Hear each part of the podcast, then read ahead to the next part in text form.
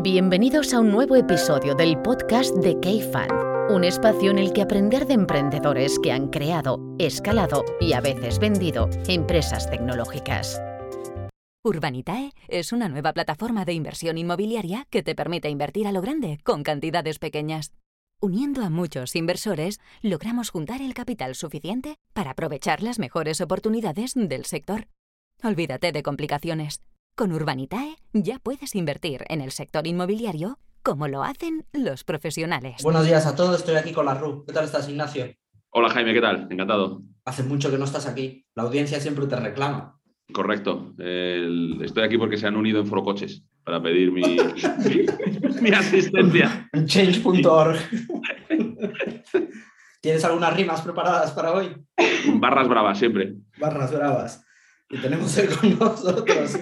¿Ves, Chris? Esta va a ser la dinámica. Y tenemos hoy con nosotros a, a un miembro del equipo de K que nuestras participadas conocen bien, pero que la audiencia probablemente no conoce, que es Cristina García Margallo. ¿Qué tal estás, Cristina?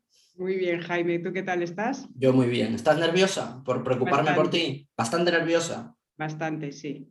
Somos, somos seres benévolos, no te tienes por qué preocupar. Y yo soy abogado, o sea, imagínate. Por eso, es la combinación perfecta. Oye, Cris, pues eh, cuenta un poquito, siempre empezamos los podcasts o las entrevistas preguntando por la... por-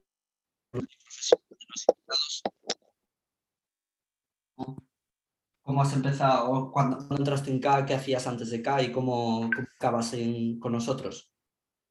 Bueno, pues yo estudié Derecho Empresariales hace la torta de años y empecé mi carrera profesional en un departamento de litigios, de lo que digo yo, resolver las tortas entre la gente, entre empresas y entre personas. Estuve ahí cinco años y me gustó bastante el conflicto y la forma de enfocar la resolución del conflicto, es decir, que no llegara la sangre al río. Luego monté un despachito de recuperación judicial de impagados y con el O sea, paso que de eres estos- ex emprendedora también. bueno, yo lo diría que más bien empresaria. Cobradora frac. Cobradora del frac. Cobra- cobradora de la toga. Pero no me vestía de franciscana ni, ni me ponía el frac. Yo trataba de recuperarlo vía, la vía- por la vía eh, natural ¿no? de la solución en el juzgado. Y después de mucho embargo, eh, seguí manteniendo contacto con algunos clientes y acabé asesorando a la gestora, a Canoar, y de ahí, pues poco a poco acabé metiendo un poco más la cabeza en, en- la gestora y en los fondos. Y un buen día, hace un par de años, Karina eh, se sentó conmigo a tomar un café y me planteó la posibilidad de incorporarme con vosotros y, y echaros una mano a que debajo de las alfombras no haya demasiado polvo, Al reducir al máximo el número de condenas, ¿no? efectivamente. Si eso es posible. Sueño todas las noches con que no acabéis en la trena, ninguno. Gracias por cuidarnos, Cris. Intentarlo. ¿Y qué haces en K? ¿Cuál es tu rol en K o en Canoar? Pues en Canoar eh, soy la, la que representa a la ley. No, fuera de broma. En, en K eh, llevo la, la parte de la asesoría jurídica. eh, la, mayoría de la gente conoce K como, como tal, ¿no? Como CAFAN, pero detrás hay una estructura jurídica. Explica eh, un poquito la estructura jurídica o legal de... Porque yo creo que esto, de hecho, incluso en el podcast que hicimos de cómo funciona el fondo, no sé si llegamos a explicar cómo es la estructura legal de K o Pues- de Canoar. Bueno, A ver, eh, Canoar, Canoar Ventures es una sociedad anónima que tiene una forma jurídica específica eh, para ser una entidad de, de inversión. Entonces, eh, esa, esa forma jurídica, esa sociedad anónima que se llama Canoar, está compuesta por una serie de accionistas, tiene un órgano de administración, que es un consejo de administración, y a lo que se dedica es a eh, gestionar fondos de inversión. Y en la actualidad, Canoar gestiona tres fondos de inversión. CAFAN, CAFAN 2, que se lanzó el año pasado, y un fondo de fondos que es MVB. Y eh, ahora seguramente Ignacio os, os- hable de, de otro proyecto que está en ciernes de un, de un cuarto fondo. Entonces, lo que hace la estructura jurídica eh, implica que en sede de la gestora hay una serie de, de cuestiones legales que hay que cumplir. Además, por el volumen de activos que se gestionan en, la, en, en- en Canoar a través de esos fondos que te decía, Eh, estamos supervisados por la CNMV, estamos regulados y por tanto... ¿Es ese volumen de activos para la gente que no lo sepa? Estamos en 250, ¿no? Sí, aproximadamente, 270. 270. Cuando superas un determinado volumen de activos, la, ley 22 eh, te obliga a cumplir con una serie de requisitos adicionales, como por ejemplo que tengas una entidad depositaria, etcétera, etcétera, auditorías internas. Y toda esa parte legal que lleva aparejada la estructura jurídica es de la que yo me ocupo, que tiene distintos planos, pues desde la prevención del blanqueo de capitales y, lo, que, lo, que, se llama el, lavado de dinero, el control de que el dinero que nos dan los partícipes eh, traiga causa de negocios legales y que nosotros se lo demos a empresas o participadas eh, que no vayan a hacer un mal uso de ese dinero eh, también tenemos otros planos de auditoría interna, de ciberseguridad, de política de prevención de, riesgos laborales, temas eh, relacionados con eh, la protección de datos y demás. Toda esa estructura jurídica de cumplimiento normativo es de la que yo me ocupo en el día a día. Y luego hay otra segunda fase o parte de la estructura jurídica que es la relacionada con los fondos. Cada fondo es una entidad o una comunidad, digámoslo así, porque no tienen personalidad jurídica, de intereses. Entonces, tenemos por un lado a los inversores, que son los que eh, tienen interés en darnos su dinero para que nosotros con nuestra gestión eh, lo multipliquemos por mucho. Y eh, ese dinero se lo damos a aquellos emprendedores que consideramos que van a ser capaces de con su idea, con su negocio, con su trabajo y su esfuerzo, conseguir esa multiplicación del dinero. Pues en todo ese canal de, traspaso de dineros, la gestora, a través de los fondos, tiene un papel importante de control, de cumplimiento de la norma y de garantizar que eh, no vaya a haber problemas de ninguna índole eh, legal en ningún plano eh, respecto de ese, de ese, manejo de dinero, por decirlo de alguna manera.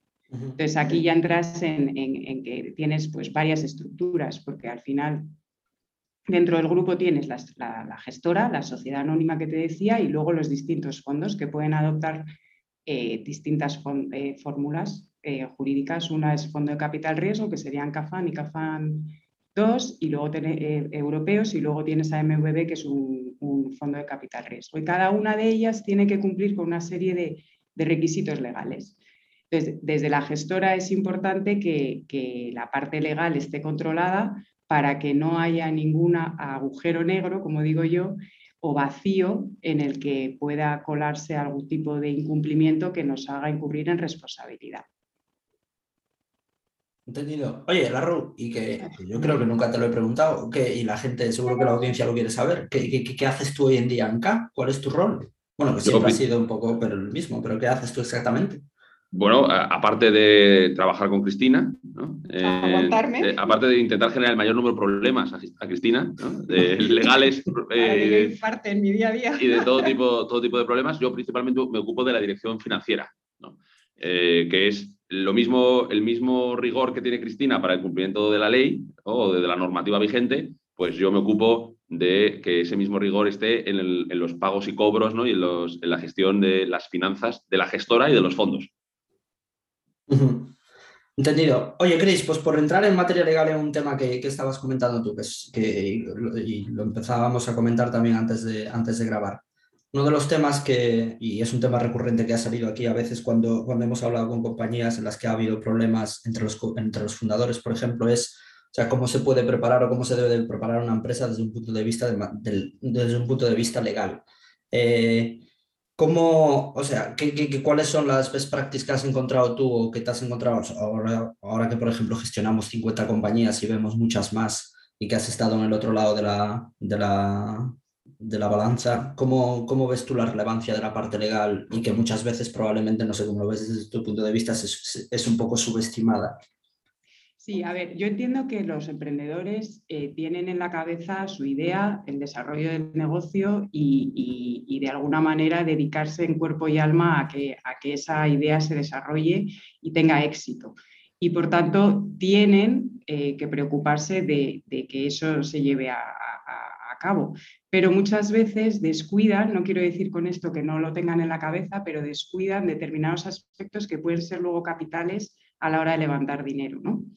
Eh, como sabéis, nosotros siempre que vamos a, acudir a algún tipo de ronda o a invertir en alguna compañía, hacemos un pequeño análisis de cómo está esa compañía o ese vehículo desde los distintos puntos legales y así analizamos pues, los aspectos formales, es decir, qué forma jurídica tiene la sociedad, eh, quiénes son los que forman el órgano de administración, los socios, tienen pacto de socios o no, y luego todos los aspectos más eh, de enfoque de ramas del derecho que tiene la compañía y cómo están.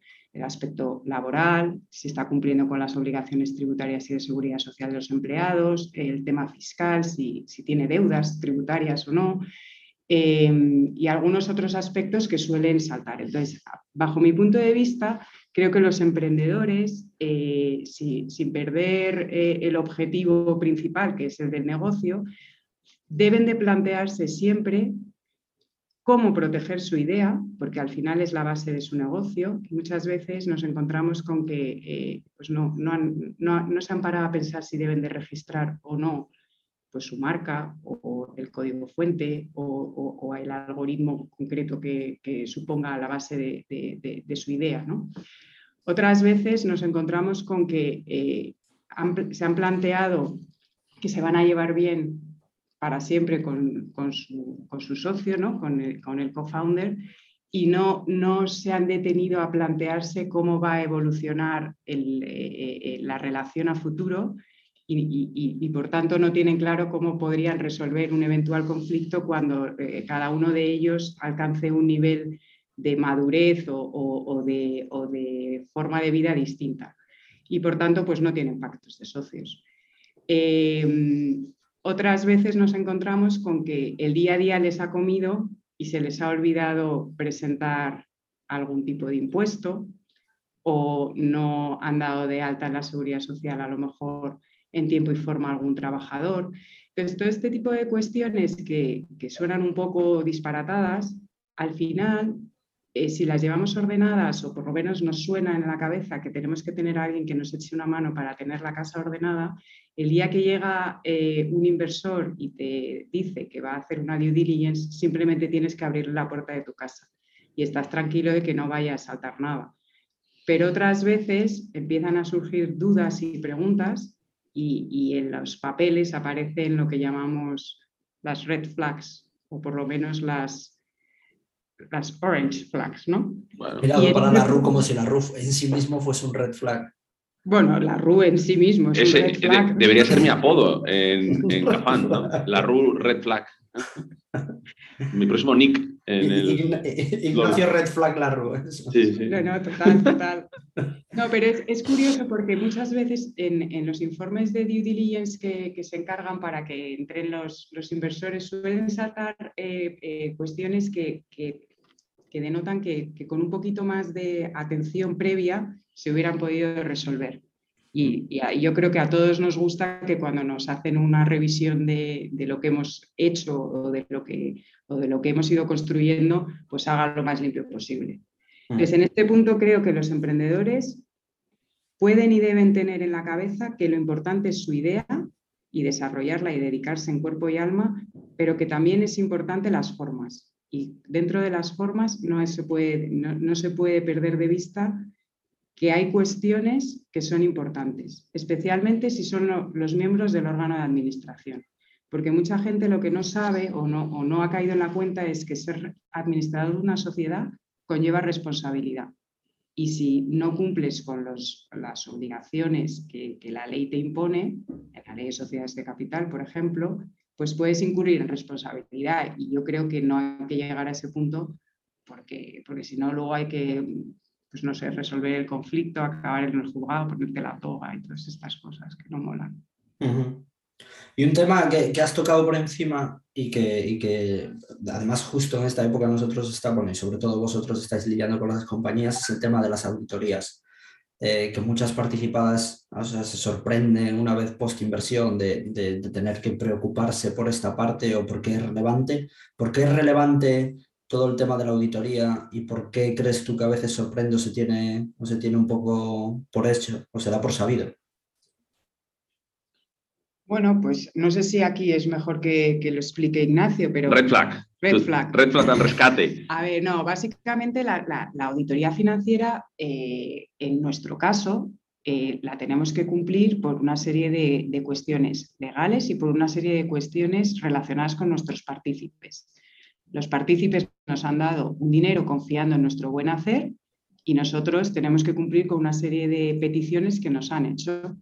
Y para eso hay veces que tenemos que exigir eh, eh, o pedir a las participadas que nos echen una mano con la posibilidad de pedirles auditorías financieras en unos determinados plazos. Sí, al final, eh, al tener inversores institucionales, pues tiene un montón de ventajas, pero también hay que acomodarse a los calendarios que pueden tener ellos y demás. Ellos, yo creo, contestando a tu pregunta, Jaime, que es que muchas, eh, que muchas veces la palabra auditoría suena como de empresa muy grande, o suena, no, suena, solo se hace auditoría si eres cotizada, o cuando al final la auditoría puede ser un proceso relativamente ágil, eh, que, que yo creo que es muy higiénico y lo como decía Cristina, no hay nada mejor que tener la casa ordenada y poder abrir la puerta cuando quieras y que y, no, y no por ello tiene que ser motivo ni de desconfianza ni de ningún tipo, simplemente un proceso por el cual nos aseguramos a nosotros y a nuestros partícipes que la información que, y, la valoración que les comunicamos de, nuestras participadas se corresponde con la mejor estimación y la más honesta estimación que podemos hacer nosotros. De hecho, eh, y volviendo un poco al tema de la responsabilidad, que me parece que es importante, em, es cierto que hay muchas sociedades eh, limitadas que no requieren o no, están sujetas a una auditoría financiera por un tercero independiente de forma obligatoria. Pero es cierto que muchas veces nos hemos encontrado cuando cogemos algunas cuentas anuales que, el, balance pues, no arroja una situación equilibrada. Y quizás si el emprendedor tiene en la cabeza una revisión periódica de, de la contabilidad y de todos estos aspectos legales que hemos comentado, pues, sé, de forma trimestral o de forma semestral, este tipo de sustos luego no ocurren. Y no hay nada más sano, como dice la RU, que venga un tercero, te revise y te confirme que lo que tú estás haciendo es correcto. Y, vivir con la tranquilidad, por lo menos ya sabéis que yo estoy todo el día en permanente estado de alerta. Pero eso, es por trabajar con Jaime. de la posibilidad de, que me llamen del juzgado de Plaza Castilla eh, y me digan que estáis alguno encerrado entre barrotes, que os tenga que sacar, que, que, que tener la tranquilidad de que se están haciendo las cosas bien y que eso además nos ahorra tiempo, porque el día que llega el marrón y hay que poner a limpiar la casa y a mover todos los muebles y a reparar todo lo que está escacharrado, perdemos muchísimo tiempo y en mi caso me genera ansiedad. Correcto. Yo quería hacer una pregunta a Cris eh, desde, el, desde el punto de vista, una cosa que me, ha sorprendido muchas veces eh, desde nuestra entrada cuasi conjunta en el mundo del capital riesgo, em, que muchísimos eh, startups ¿no? y muchísimas compañías jóvenes en España no, no notarizan su código fuente o no lo depositan frente a terceros para demostrar su auditoría, su, autoría en un futuro. Eh, ¿Tú por qué crees que es? Pues por desconocimiento. A mí me llama la atención respecto a lo mejor a mm, entornos anglosajones o demás, donde es bastante común que la gente deposite el código. Lo digo para, como decía antes Cristina, desde la óptica de prevenir conflictos a futuro. Si tú has ido registrando tu código frente a terceros, puedes demostrar su, autoría, puedes demostrar que ese código con un, en fecha X era tuyo.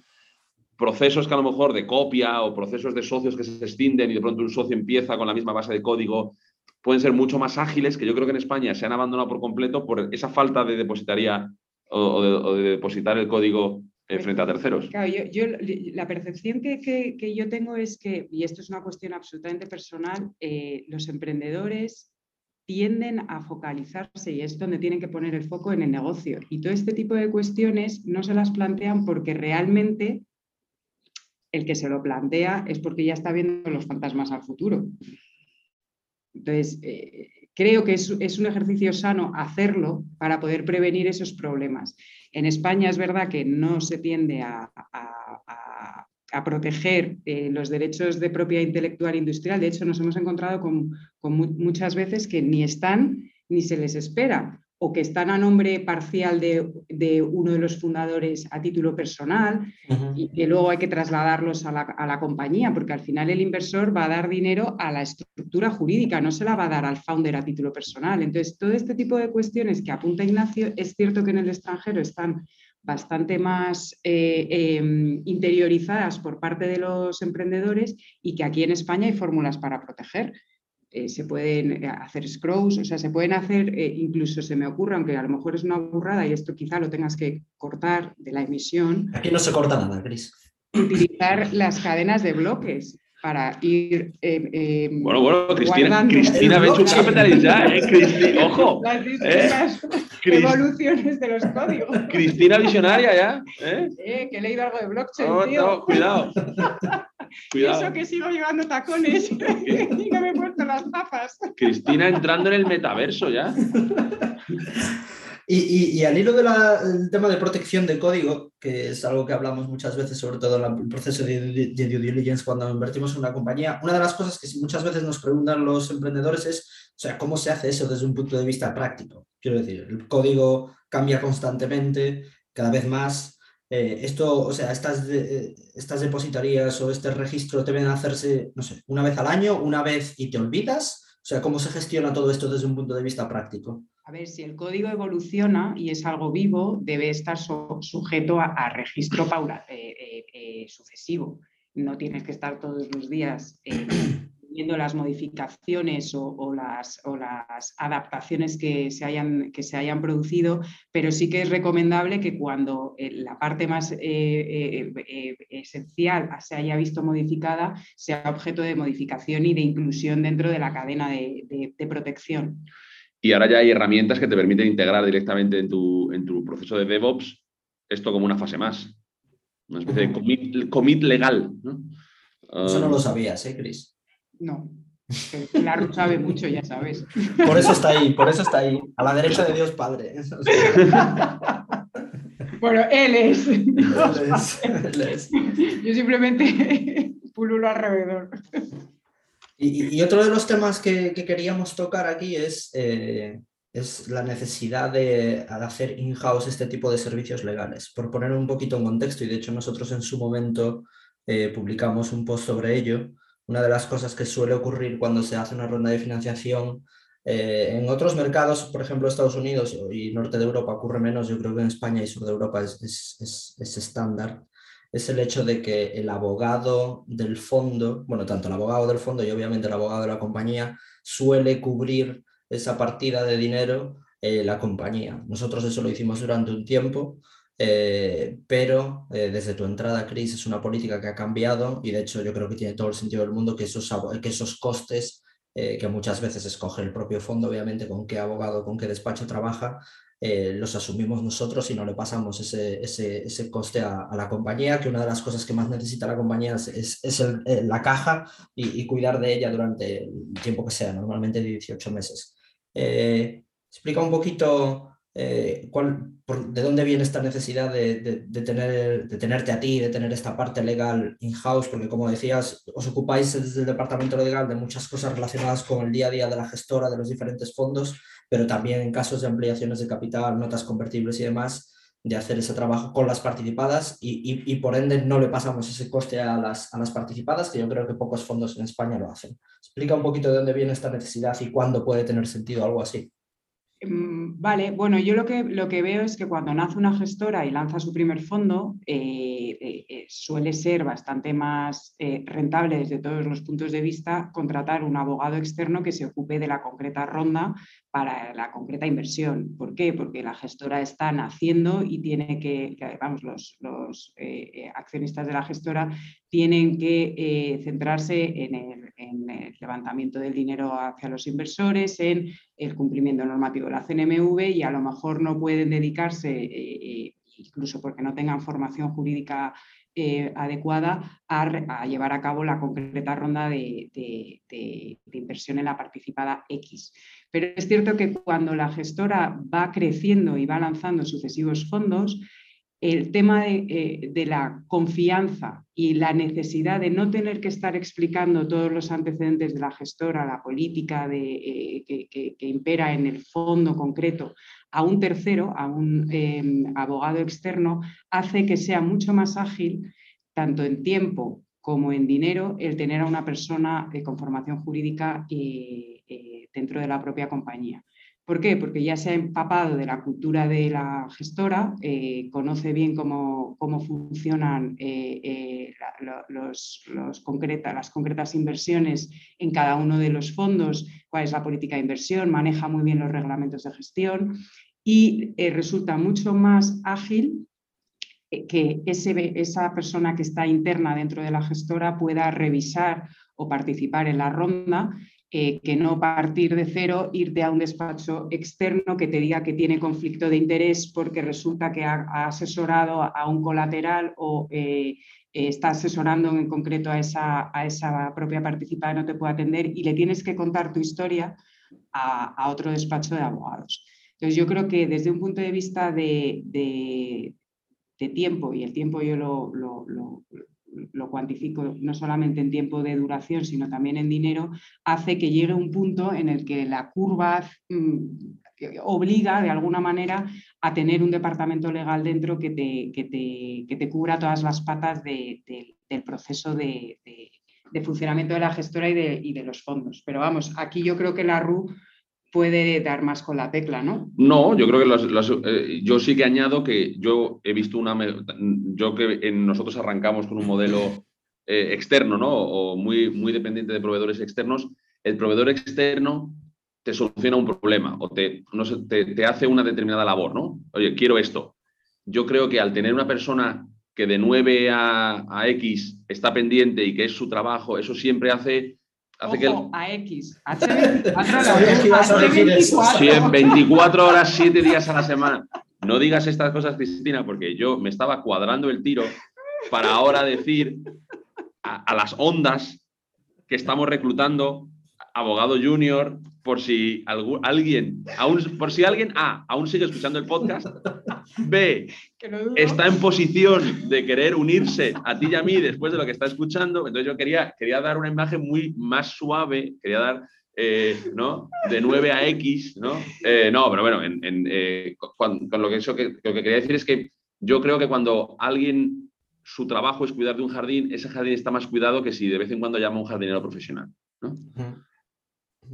No, y al hilo de lo que dices, Darru, que yo creo que es un tema muy relevante, eh, que después, o sea, no es un tema de ahorro de costes, sino que desde nuestro punto de vista eh, y de cara, o sea, desde el punto de vista de la compañía y nuestro, también es una, posibilidad de ir más rápido en el cierre de determinadas operaciones, que no es un tema baladí cuando, se, cuando son deals competidos o hay prisa por cerrarlo porque, porque la compañía necesita X o Y, que es un tema que luego, bastante relevante. En el proceso, en el, en el ciclo de vida de una inversión, vas acumulando bagaje, ¿no? Cosas que pasan en la compañía, que si tienes un abogado externo en cada ronda, le tienes que ir contando cada vez, oye, mira, aquí pasa esto, tal. Eh, yo, yo sí que veo que hemos mejorado mucho la velocidad de ejecución, la calidad y, encima hemos tenido un rendimiento económico. Eh, ¿Qué más podemos pedir, Cristina? Menos lexatines a diario. Bueno, eso ya, es, una, elección personal. va, incluidos en el rol, eso mismo. Es un Dicho eso, eh, eh, es verdad, estamos, estamos reclutando, chicos. ¿qué, eh, buscamos? reclutando, pese a lo que acaba de decir Cristina. No, es broma, ya sabéis que yo estoy encantada trabajando aquí y que, y que la, vida, la vida en CA es trepidante, emocionante y sobre todo muy divertida. Eso, eso, eso, se aprende algo nuevo.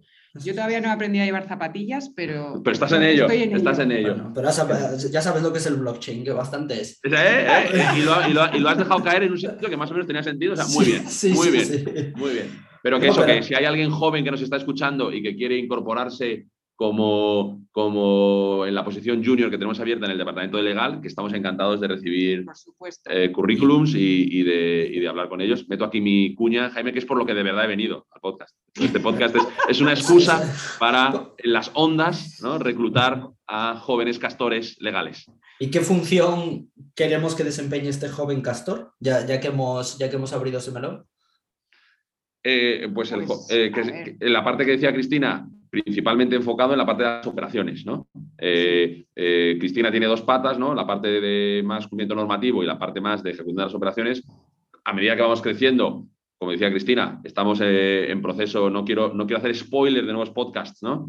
en proceso de levantar nuevos fondos ¿no? que han salido en las noticias y demás. Pues claro, Canoar va teniendo un tamaño que nos, obliga a, eh, para que ese X sea manejable, ¿no? para que la X sea manejable, pues incorporar a, una, a un perfil eh, que en principio se incorporaría eh, como junior y pues que, tenga una carrera dentro del capital riesgo. Así que si alguien está, tiene ¿qué? dos, tres años de experiencia en un buen despacho, con ganas de hacer operaciones y de librarnos de la cárcel, estamos encantados de recibir currículums. ¿A dónde lo pueden enviar? legal.cafan.vc, ¿no? Correcto. Justo legal.cafan.vc. ok. Oye, pues antes de las preguntas habituales para terminar el podcast, ¿algún tema, sobre todo tú, Cris, algún tema súper relevante que te parezca que nos hayamos dejado y que crees que es necesario comentar, ya sea relacionado con la parte más de gestión de fondos, de gestión de, desde el punto de vista de las participadas o de emprendedores que nos están escuchando? Bueno, yo por resumir un poco, creo que los puntos claves son que el, eh, inversor que nos da el dinero tiene que tener eh, confianza de que vamos a hacer un buen uso de su dinero y estamos haciendo todos los esfuerzos por multiplicarlo.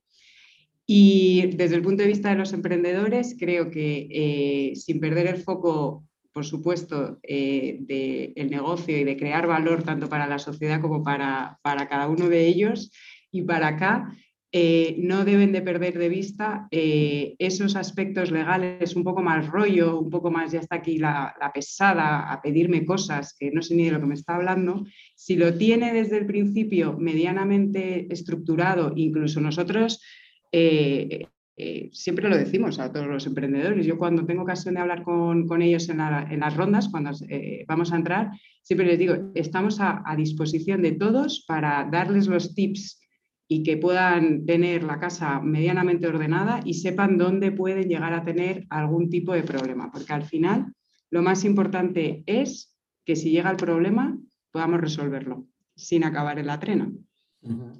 Bueno, bueno, resumen, ¿tienes alguna pregunta para Jaime, Cristina? No, no lo traía preparado, seguro que no tiene, pero le damos tiempo para pensarlo, no pasa ¿Cuándo te podemos entrevistar a ti? A cuando queráis, el lunes, si queréis, el lunes hacemos el podcast inverso. ¿eh? El podcast inverso. A mí eso me gustaría, porque yo creo que tú lideras siempre las preguntas, pero a ti te conocemos poco. Oye, pues el lunes nos vamos a allá de Dealflow, ¿eh? de, tu, Es el, segundo gallego más eh, secretivo, ¿no? Después de... ¿Después de? Sí, ah, secretivo, sí, secretivo existe. ¿no? sabía que es, es, una traducción liberal de secretive. ¿no? Es un poco opaco. Claro, es eh, un abogado, en la un gallego en la sombra te puedes venir a cenar el lunes, Chris, y, y, llevamos, vamos al restaurante nosotros y llevamos micros también, a ver qué, a ver qué cara nos pone. como, los, como, los, como los del chiringuito. Eso, como los del chiringuito. Chris, pues las yo, si nos das la oportunidad, creo que la Arrullo tendríamos muchas ganas de entrevistarte a ti, que nos cuentes un poco. ¿Qué hace un gallego como tú? En un sitio como, este. como este. ¿Qué, ¿Qué clase de aventuras has venido a buscar, Jaime? Pues el, eh, cuando queráis, el lunes mismo, si queréis. Mira, estas navidades, estas navidades... ¿Ves, ves, ves? El día de la comida de empresa. Mira. Y pues las preguntas habituales que les hacemos a, todos los invitados del podcast. Chris, recomiéndanos un libro, una canción, puedes recomendar también si quieres. Y recomiéndanos también una persona para invitar al podcast que no haya venido todavía. Vale, pues a ver, un libro, eh, yo creo que depende del momento vital en el que se encuentre el lector. Eh, yo hace muchos años me leí, cuando era bastante pequeña, El Principito y ahora lo estoy releyendo con mis hijos y estoy eh, viendo otros enfoques. Y creo que es un buen libro que te puede acompañar toda la vida y en todos tus momentos vitales. Luego hay otro libro que me parece interesante, tanto para hombres como para mujeres, que es El sentimiento de culpa de Laura Rojas Marcos. Y si tengo que optar por una canción, eh, Good Vibrations de Beach Boys. Sería la leche que os levantaseis ahora los dos y os pusieseis a cantar al unísono. bueno, te diré, te voy a confesar una cosa ahora que no nos escucha nadie. Todos los viernes yo les mando a mis compis un hit musical. Ah, sí. A sus compis del Departamento de Legal y Finanzas. ¿Y cuál ha sido el último hit que le has enviado? Hit musical que sería catalogado en M80 como viejuno. Todo se ha dicho. Bien joven, bien joven. Bien joven, bien joven, bien joven. Nada, o sea, para nada. Pues no sé cuál mandé la- el viernes pasado. Dualipa y Elton John, yo creo. Sí, Dua Lipa y Elton John. Ostras, eso sí La que no me lo versión que- esperaba. La versión que acaba de sacar Dua Lipa con Elton John. Ya sabes que yo soy muy fan de Elton. Bueno, Y estamos y grabando. Y hablando de música, estamos grabando esto el día después de la muerte de George Dan. Ya, tío, Correcto. muy fuerte. También se, lo, De- se lo puse en el canal de Slack. Un, un- un- de luto, un gran letrista. Yo, si me permite, Jaime, eh, recomiendo una canción. A ver, a ver la que va a soltar. No, no, Cristina, dedicada a ti, ateo, porque yo era ateo, pero ahora creo, porque un milagro como tú ha tenido que bajar del cielo, Cristina. Sie- Siempre que está la ruta tiene que, tiene que haber una rima, sí señor. Siempre Zetangana, siempre tiene que salir Zetangana en el- en el, Creo que esto es Zetangana. eh, que creo que unimos Zetangana como Antonio Resines. Si quiere venir al podcast de Cafán, está invitado. Oh, invitadísimo. No sé si que lo vamos a buscar, lo traemos, a lo que haga falta. Oye, Jaime, ¿y, y puedes invitar a Andrisen y a Horowitz o no? Pues sí, por poder sí, otra cosa es que quieran venir. Pero... Creo que, viene, creo que vendrían en el mismo coche que Zetangana. Y Antonio Resines. Justo, vendrían los tres a la vez. Y Chris, ¿una persona para invitar? ¿Qué nos sugieres? Pues a Andrisen. Ah, Y a vale. Pero ¿Nos, A nos pones en, ¿Nos pones en contacto con ellos? Venga, te cruzo con ellos ahora cuando, cuando terminemos. Ok. ¿Qué tenéis en el menú hoy? ¿Lentejas, pollo? ¿Y qué más? Eh, yo tengo sopa. ¿Tu sopa? Ostras, Yo- se, nota que estamos en invierno. Sí, señor. Yo, hoy tengo comida de. O sea, Comida de que- racing. Comida de fan racing, Jaime. Que será mejor que Pero lentejas y no, pollo, pero no hagas spoiler de los próximos Que no, podcasts. que no quiero hacer spoiler, no quiero hacer spoiler de los Bueno. próximos podcasts. Otro día hablamos de la comida de K. El dinero que nos dan los inversores está a buen recaudo y se multiplicará. Así, a- a- así hay que acabar. Así hay que acabar el, el- el podcast. Oye, oye, Cristina, mil gracias. Un placer como Gracias siempre. a ti.